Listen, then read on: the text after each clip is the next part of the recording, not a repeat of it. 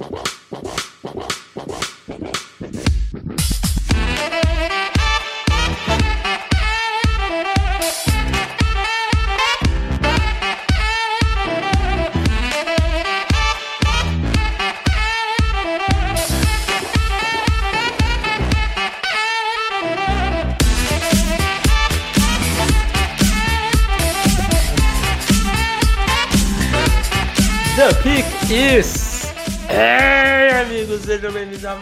mais um podcast do On The Clock.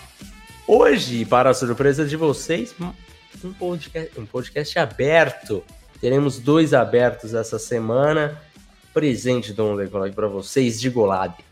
Olá, olá, olá, meus amigos. É a última semana pré-free agency, então vamos dar esse presente a todos os nossos ouvintes. Depois da free agency, voltaremos a essa pauta que Felipe explicará daqui a pouco, mas possivelmente restrita a assinantes.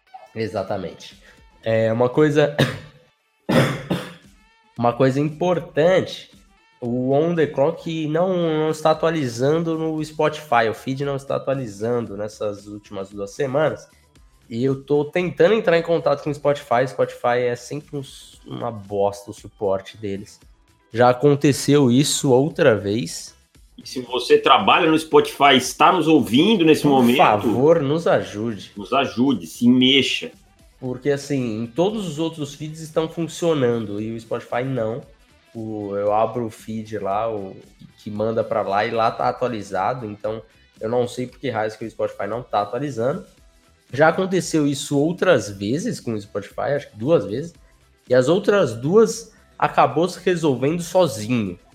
Então, eu, eu ainda estou nessa esperança, lógico, entrando em contato com o Spotify para tentar agilizar esse processo. Mas se você ouve pelo Spotify, talvez você não esteja ouvindo esse podcast. Mas se você ouve pelo Spotify e está ouvindo pelo site, recomendo baixar talvez Podcast Addict, tem outros, outros, é, outros apps aí de, de podcast que estão funcionando. Então, pelo menos até a gente resolver isso daí, medidas paliativas é, para, para não ficar sem ouvir o podcast. Davis, vamos para o podcast de hoje, que é o seguinte: mock, as pessoas amam mock drafts. E nós também, a gente E fala que também. não, e não sei o É, a quê. gente ama também. E com as escolhas que nós faríamos. Então, talvez a gente vá fazer um, um mock mais diferente do que está acostumado em algumas escolhas. Aliás, vamos renomear esse mock, Felipe.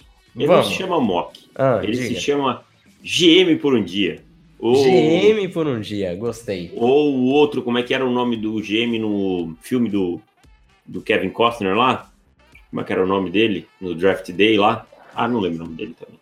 Caraca, bicho. Sonny Weaver. Sonny Weaver. Claro, o pai dele, ele era o Sonny Weaver Jr. O pai dele era o Sonny. Weaver. Exato. Sonny Weaver Jr. Então vamos lá, Davis. Hoje não, não, leremos, por- não leremos os comentários para dar tempo da gente fazer tudo. Provavelmente a gente vai dividir esse podcast em duas, porque talvez a gente se empolgue um pouco, porque a gente sempre se empolga. É, e também porque a gente tá fudido de tempo com, com o guia, a gente não vai mentir.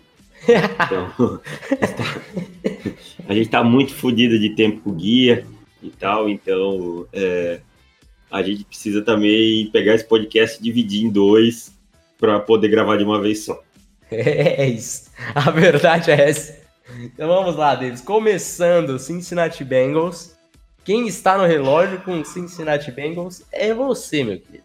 Eu estou no relógio com Cincinnati Bengals. Eu farei uma escolha muito difícil, muito complexa. Joe fucking Burrow! Ah, primeira escolha, o time se livrando de Andy Dalton, seja por trade, seja por é, corte, afinal de contas o dead cap é zero. Joe Burrow. Todos os scouts que você ouve, ninguém consegue encontrar é, problemas no jogo de Joe Burrow. Consegue encontrar pequenos defeitos, mas problemas não. É, Joe Burrow vem de uma temporada de 60 touchdowns na NCAA, ganhando o campeonato universitário por LSU, ganhando, jogando numa divisão muito difícil que é a, a SEC. Uh, o cara fez mágica, tá?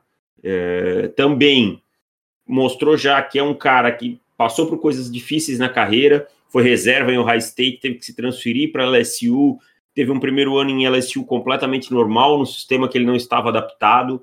Então, assim, já mostrou uma força mental, é um cara que mostra um, um grande nível de confiança e é um cara que eu entregaria a chave da franquia e diria assim: vem cá, você vai ser meu franchise quarterback. Então, para mim, na pick one é Joe Burrow, sem pensar, Lockett.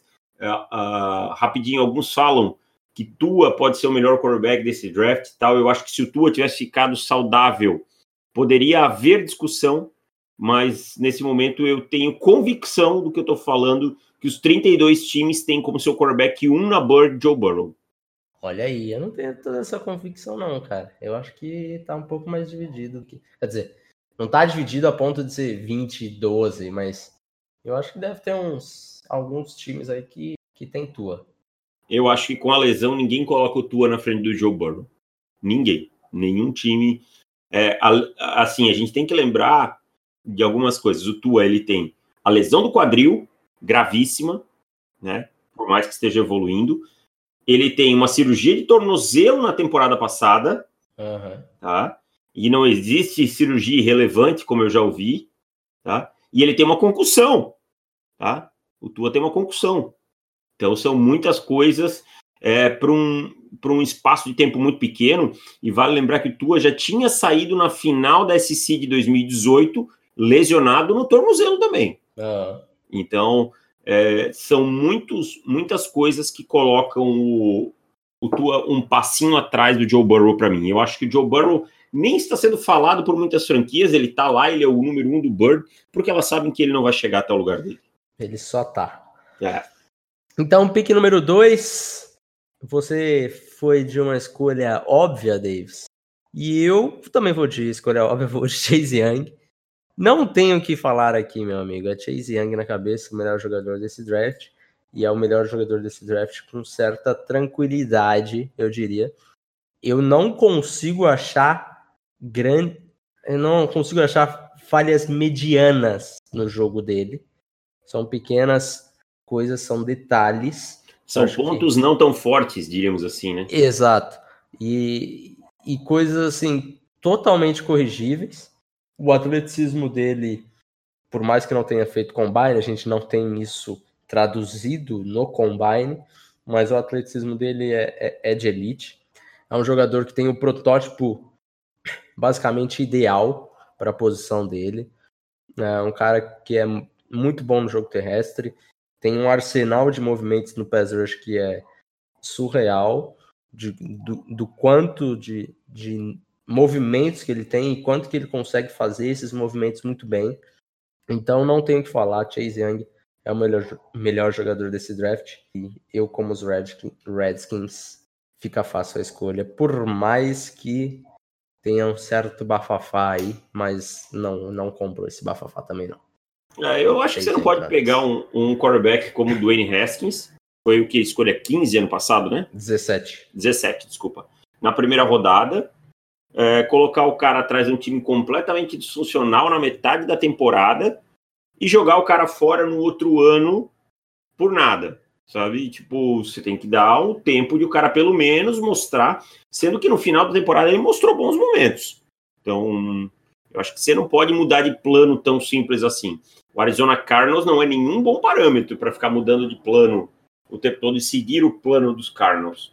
Então, eu acho que passa muito por por, por aí a, a, escolha de Chase Young.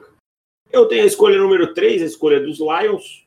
É, eu vejo assim que pode ser que os Lions troquem e tal, mas nós não estamos trabalhando com trocas aqui, né? Então não. eu vou ficar. Inclusive, a gente precisa fazer um, um mock draft e a gente tem que trocar todas as escolhas. É, eu acho que isso aí depois da free agency vai ficar mais fácil, né? Sim, Porque aí as needs ficam muito mais evidentes, né? Acho que uhum. já está na nossa pauta. Mas eu escolho aqui, sem pensar muito, o Jeffrey Cura, é, cornerback, jogador de Ohio State, é, segundo jogador seguido de Ohio State saindo, né? E simplesmente o melhor cornerback por larga margem nesse draft. Um cara com um trabalho de pés absurdo, quadris muito fluidos, com um atleticismo muito bom, capacidade de atacar a bola, marcar homem a homem, jogar em zone, com um tempo de reação muito bom. Então, assim, Jeff Cura tem tudo para estar pronto para ser o cornerback 1 um do, dos Lions no dia 1. Um.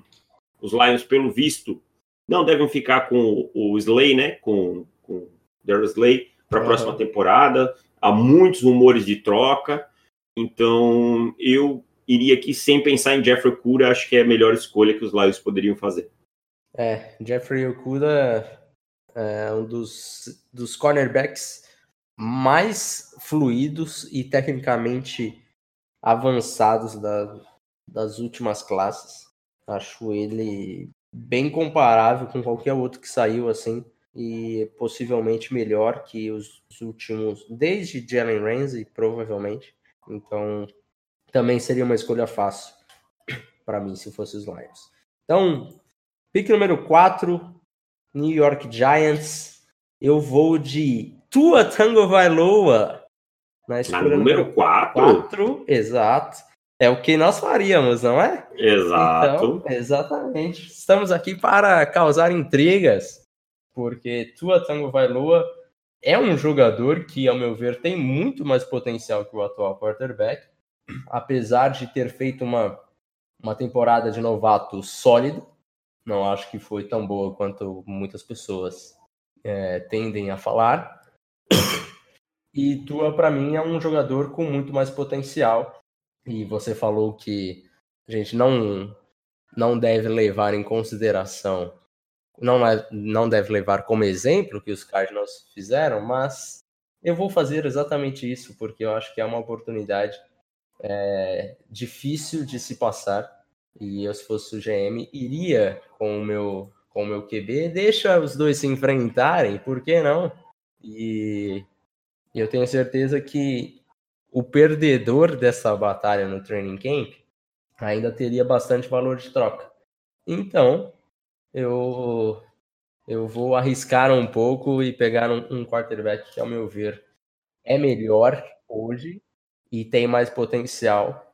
Então, Tua Tango Vailoa, mesmo com os problemas quadril dele, com os problemas da lesão, ainda assim, para mim, vale bastante o risco. Eu acho que precisa ter esse tipo de quarterback né, para você ser campeão do Super Bowl. E eu não perderia essa oportunidade que está no meu colo e ninguém tem falado.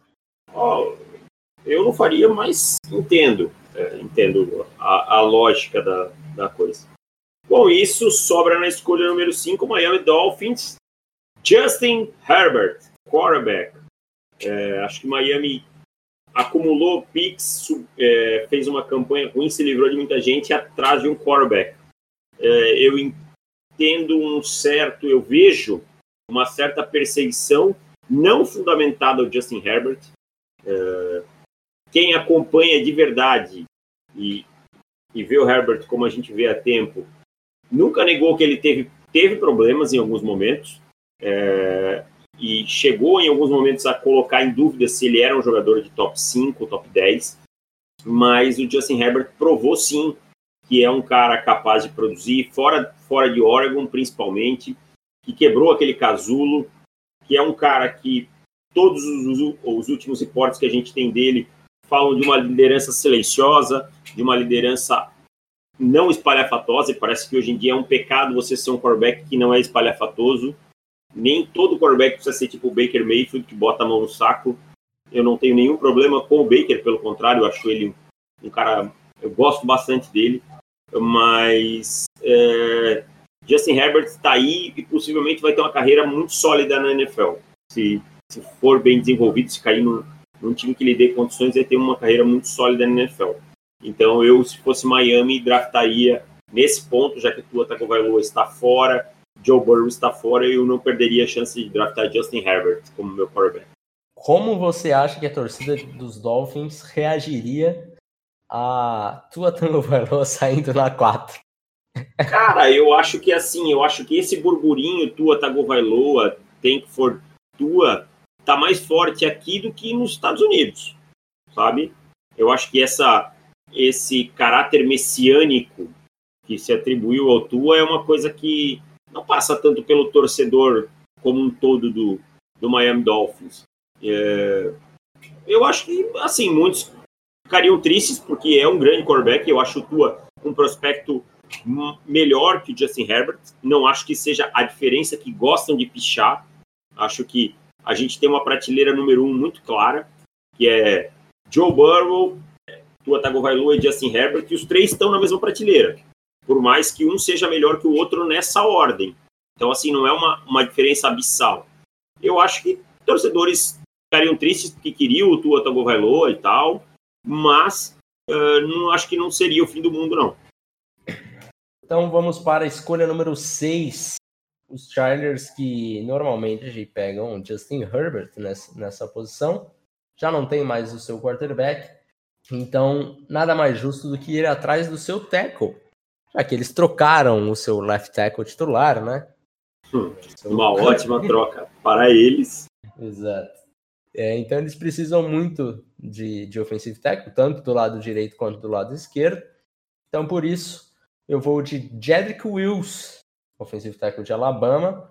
O Wills, que é um jogador que cresceu muito no, na parte final da temporada, né? Por boa parte da temporada em si, ele esteve atrás até do Alex Leatherwood, né? O left tackle de Alabama, companheiro dele o que acaba sendo mais pelo fato do cara estar tá jogando do lado esquerdo e ele do lado direito, porque o, o Wills é muito mais jogador do, do que o Leatherwood. É um jogador extremamente atlético, a força de jogo dele é surreal e para mim, né, para mim é o melhor tackle desta classe, ficando na frente do Andrew Thomas. Tem uma assim, um, um peido de diferença entre um e o outro, mas ainda assim eu acho ele melhor.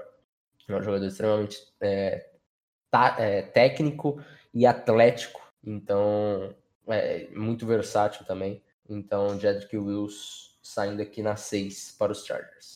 Ah, eu escolho por aquele time maravilhoso, Carolina Panthers, número 7. Quero ver, quero ver.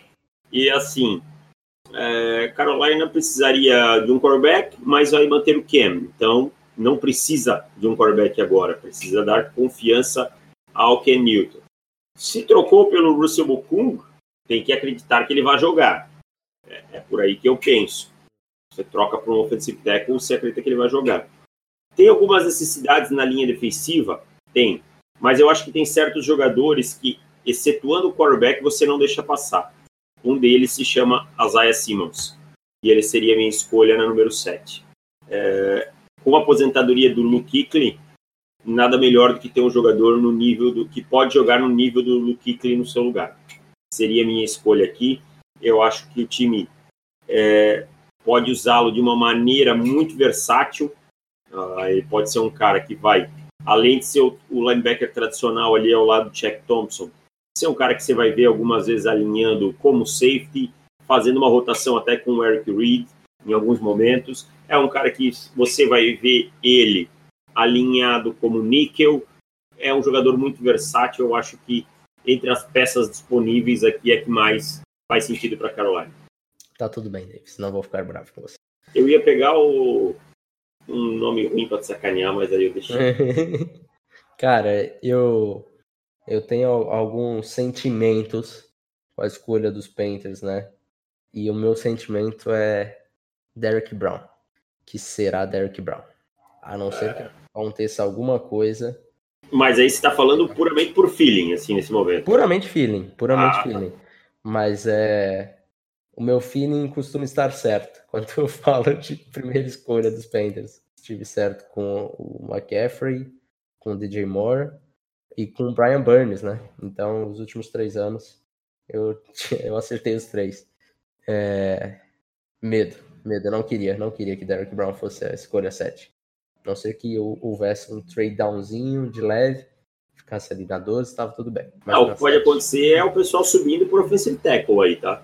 Aí eu acho é, que. Offensive é tackle, coisa... e dependendo do que acontecer em QB, talvez. Quarterback. É, há essa possibilidade.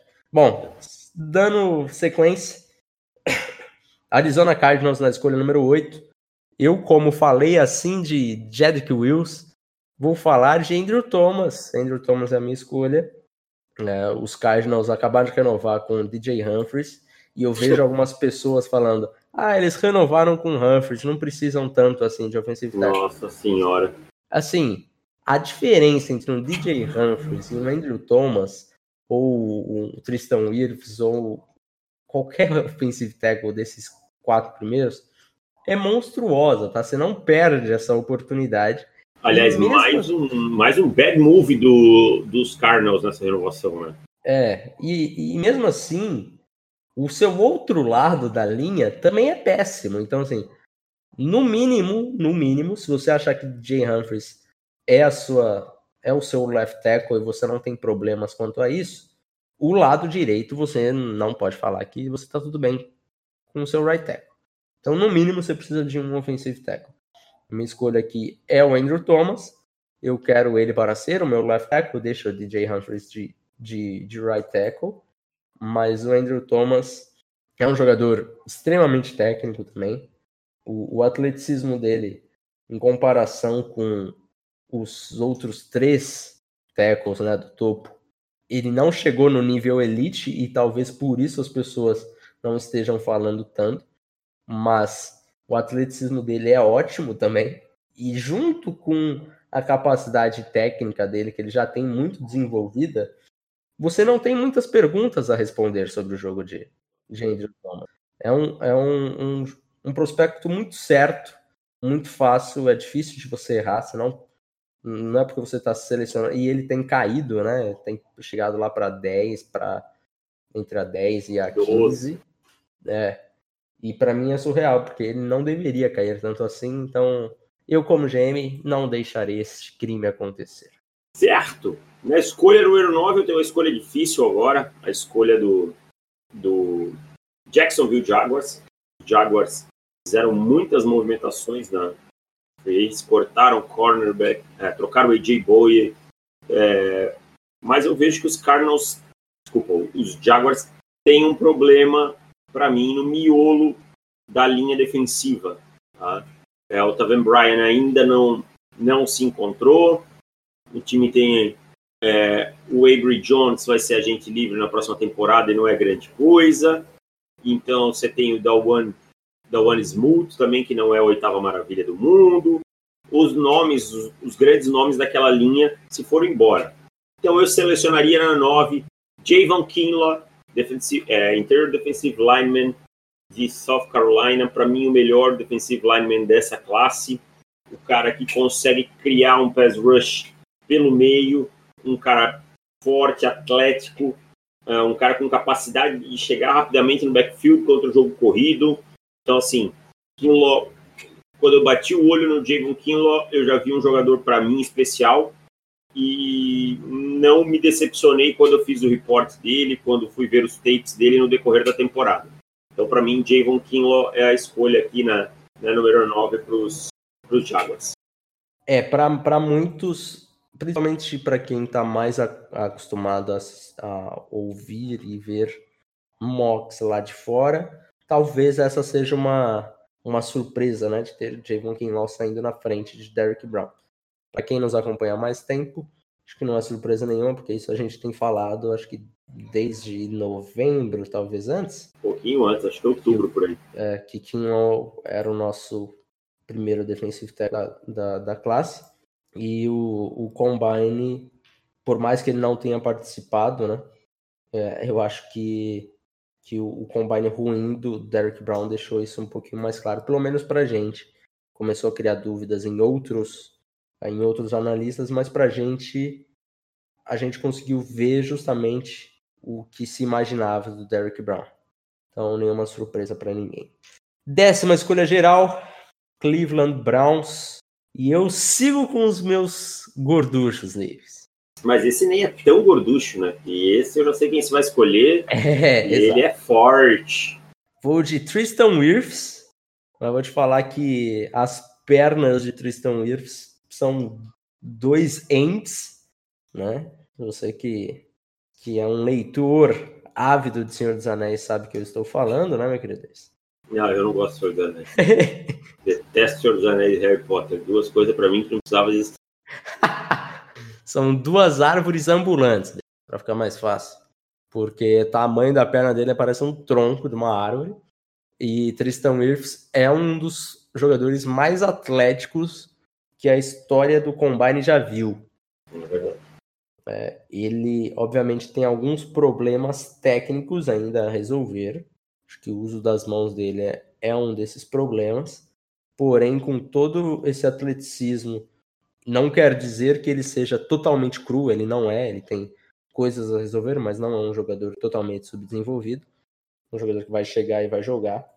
E os Browns precisam muito de, de um right tackle, então Tristan Wirfs chega e joga com certa tranquilidade. Então, três offensive tackles que eu escolho é, nas minhas últimas três escolhas. Eu estou parecendo Dave Gettleman com seus hog moles. É. Bom, mas já que você está nessa toada, eu vou seguir com ela.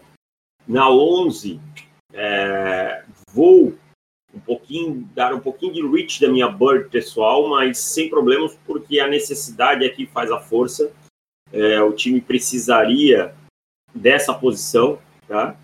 E eu não vou deixar passar aqui Mac Beckton, na número 11 para os Jets. É, eu acho que ele ainda tem algumas coisas a ser refinadas. Eu acho que ele não está na mesma prateleira dos três, mas a corrida por offensive tackle está muito grande e os Jets não podem colocar novamente o Senderno numa situação desconfortável nessa temporada.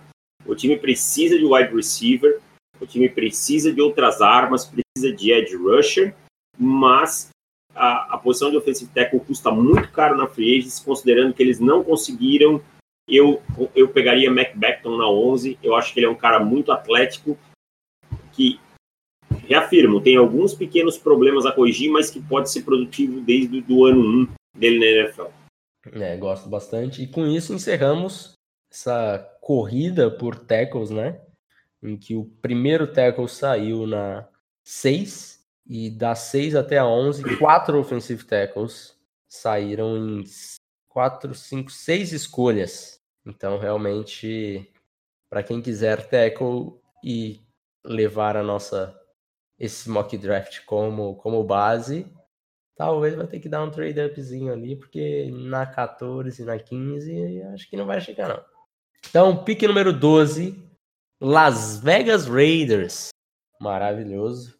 Estou conseguindo falar. Cara, eu, tô, é, eu tenho um, um problema com, com, Las Vegas Raiders. Eu tô é. chamando de outro. Parece esquisito, né? Uhum. Las Vegas Raiders. Não parece sonoro, não parece bonito falando. Mas enfim, Las Vegas Raiders. Olha que estranho, cara, não consigo. Time que precisa de linebacker, precisa de wide receiver, precisa de cornerback, precisa de QB, talvez. Mas vou seguir a minha, minha Bird e por BPA, e é uma certa necessidade, vou de Sid Lamb, wide receiver de Oklahoma, o melhor wide receiver desta classe, em minha opinião. Jogador com ótimo controle de corpo, né? Excelente controle de mãos, excelente controle de corpo, excelente mãos. Jogador parecido que se compara com, com DeAndre Hopkins. O, o atleticismo dele ficou mais ou menos no nível do Hopkins também, então essa comparação ficou ainda mais intensa depois do combine.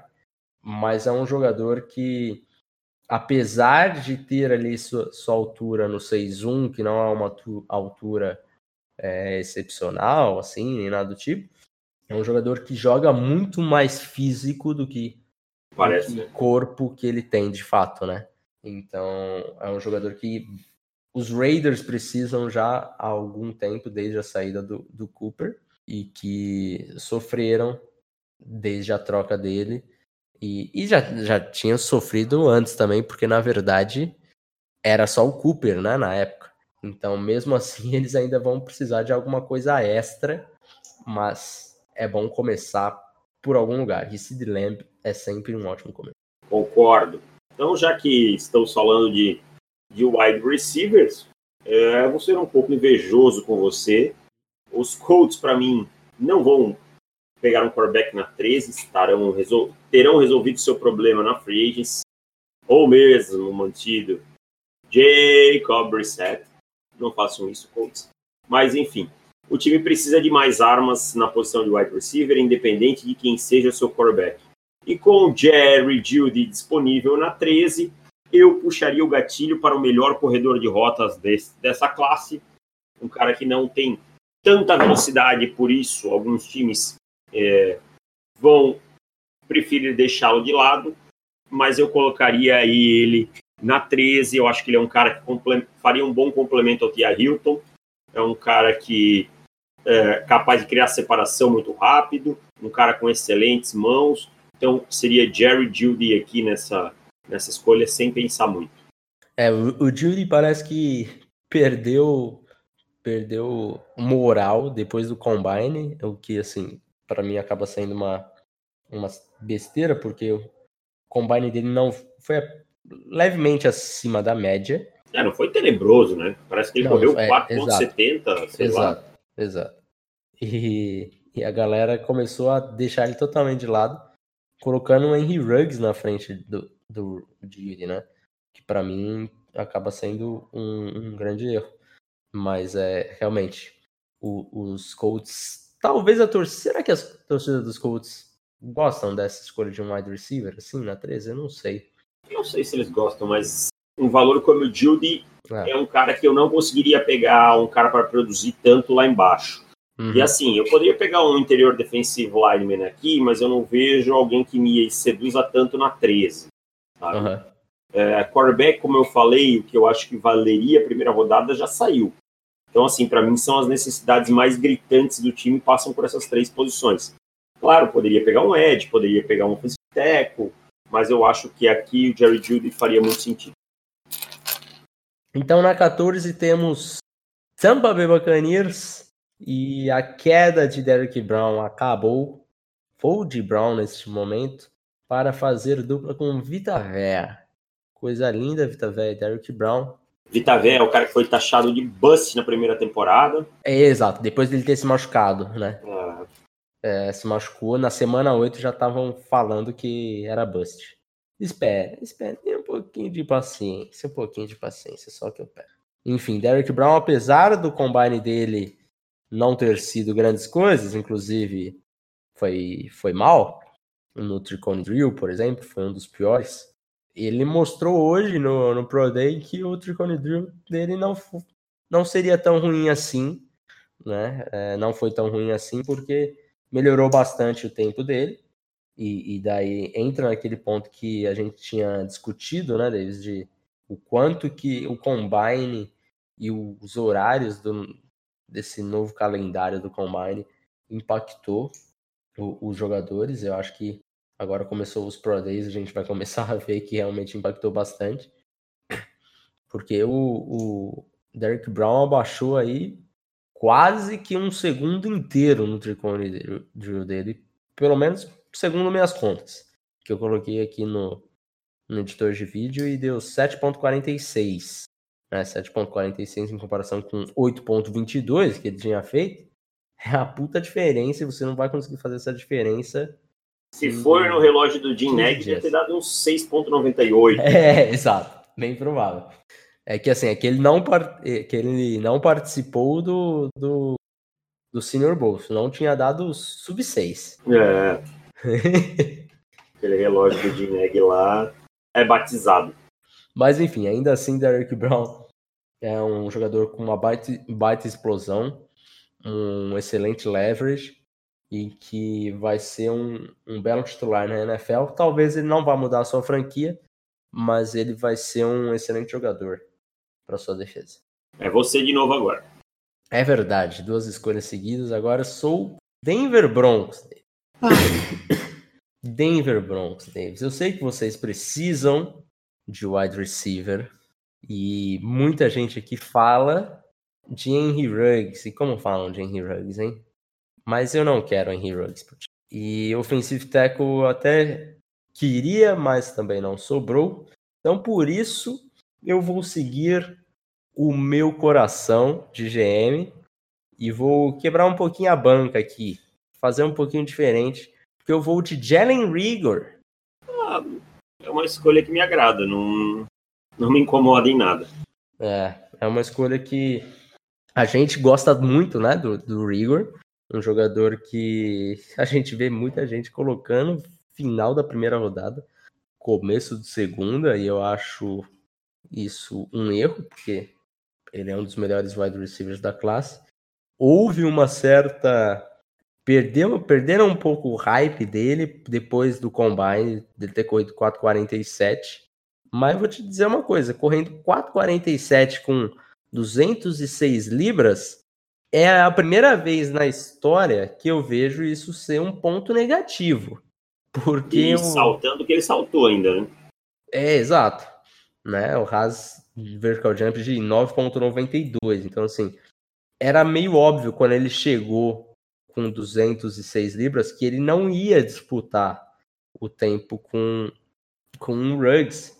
É, o speed score dele, que é ajustado com o peso e a velocidade de fato, o do Henry Ruggs foi de 113.1, o do Jalen Rigor foi de 106. Então, assim, com 206 libras, mesmo ele tendo corrido abaixo do que era esperado para ele, porque eu esperava um 4-3 alguma coisa, ainda assim foi um puta tempo, cara. É, muito bom, cara. E é um jogador que sofreu muito acho não, foi o jogador que mais sofreu em relação a, a quarterback desses wide receivers. Ah, cara, eu acho que o Lavisca Chenot teve num, num patamar parecido assim, sabe? É, mas o, o, o Rigor ele chegou a ter uma, uma. Eu vi uma taxa dele de passes recepcionáveis que foi a pior da FPS, assim. Então, Nossa. de fato, ele teve que fazer muito ele teve que fazer muito com pouco. Então, ele com um jogador, é, com, com um quarterback de NFL, com o atleticismo que tem, a, a ótima habilidade que ele tem correndo rotas, há uma certa dúvida em relação às mãos dele, porque de fato houveram houveram alguns drops, mas eu acho que tem muita coisa também da, do seu QB. Lógico que ele tem seus problemas de concentração e tal. Eu acho que passa mais por problemas de concentração do que de mãos até. É. Então eu acho que é muito, é muito corrigível, né? É, é um jogador que eu, que eu sou fã de carteirinha. Então eu não, não arriscaria. Ele, eu me agrado, me agrado dessa, dessa pique. Pegar ele lá na 20 e tal. Se eu... pegar na 15, eu estou bastante satisfeito. Eu acho assim que talvez os times hoje não estejam mais tão altos nele tal, mas, mas eu me agrado bastante. Mas é, seria um contraponto muito bom ao Curtis Sutton na, na, na, no outro lado. Sutton uhum. no lado, que é um cara mais é, possession, um cara que mais vai é, vencer por controle de corpo, pela fisicalidade do corpo, mas é, e o Rigor sendo esse contraponto, acho que é interessante. Para finalizar essa primeira parte, na escolha 16, caiu no meu colo, caiu no colo do Atlanta. Clavon, Cheizão, um Ed. É, o time precisa de Ed. É, chega aí, eu acho que até caiu mais do que eu esperava, falar a verdade. Eu não sei se chega até aqui, essa é a verdade. Provavelmente não. É um cara explosivo. Um... Você, você dá para dizer que ele tem o melhor band da classe? É, o melhor band dos humanos, eu acho que sim. Sim, né? Tirando, uhum. tirando o alienígena. O alienígena, sim. É como a mesma coisa quando compara com as AS Tem que sempre é. excluir ele Exato. e aí fazer qualquer coisa. Então, assim, um cara com um bend espetacular, um cara que vem numa evolução, um cara que é novo, explosivo, melhorou o uso das mãos. Então, assim, Clavão X1 aqui para mim é uma, uma escolha, assim, é, no-brainer, diríamos assim, sem pensar muito uhum. pro Atlanta Falcons. É, fica uma escolha bem fácil mesmo. Vamos, vamos, continuar gravando, você faz a cabeça depois só ou não? Isso. Beleza. Eu, eu vou quebrar esse e começo um, um novo. Então, Deis, fechamos por aqui este podcast. Voltamos na sexta com as Pix 17 a 32. Não esqueça, os dois abertos então não vai ter problema. Ah, eu sou assim, eu não sou assinante, não vou conseguir ouvir o resto. Tá aberto para todo mundo, beleza? Então, um abraço e até sexta. Valeu!